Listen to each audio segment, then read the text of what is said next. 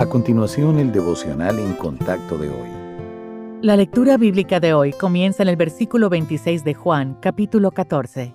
Mas el Consolador, el Espíritu Santo, a quien el Padre enviará en mi nombre, Él os enseñará todas las cosas y os recordará todo lo que yo os he dicho.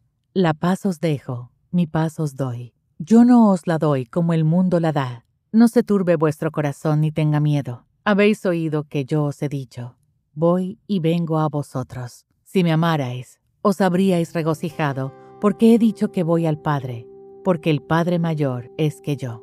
Hemos estado viviendo en tiempos difíciles y cuanto más turbulenta se vuelve la vida, más fácil es pensar en uno mismo. Pero aunque el futuro es incierto, no podemos dejarnos consumir por el miedo y la ansiedad por cómo podríamos ser afectados. Dios quiere que pongamos nuestra mente en Él, porque el Padre Celestial es nuestra roca y nuestro refugio en los problemas.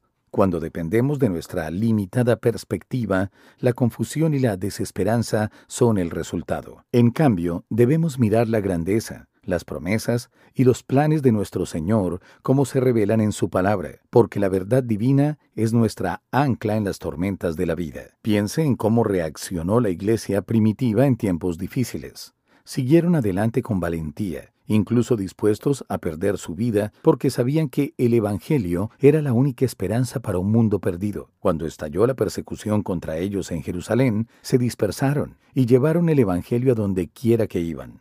Dios no quiere que nos retiremos del mundo y nos enfoquemos en nosotros mismos. Esta es nuestra oportunidad de dar esperanza a otros por medio del mensaje de salvación en Jesucristo.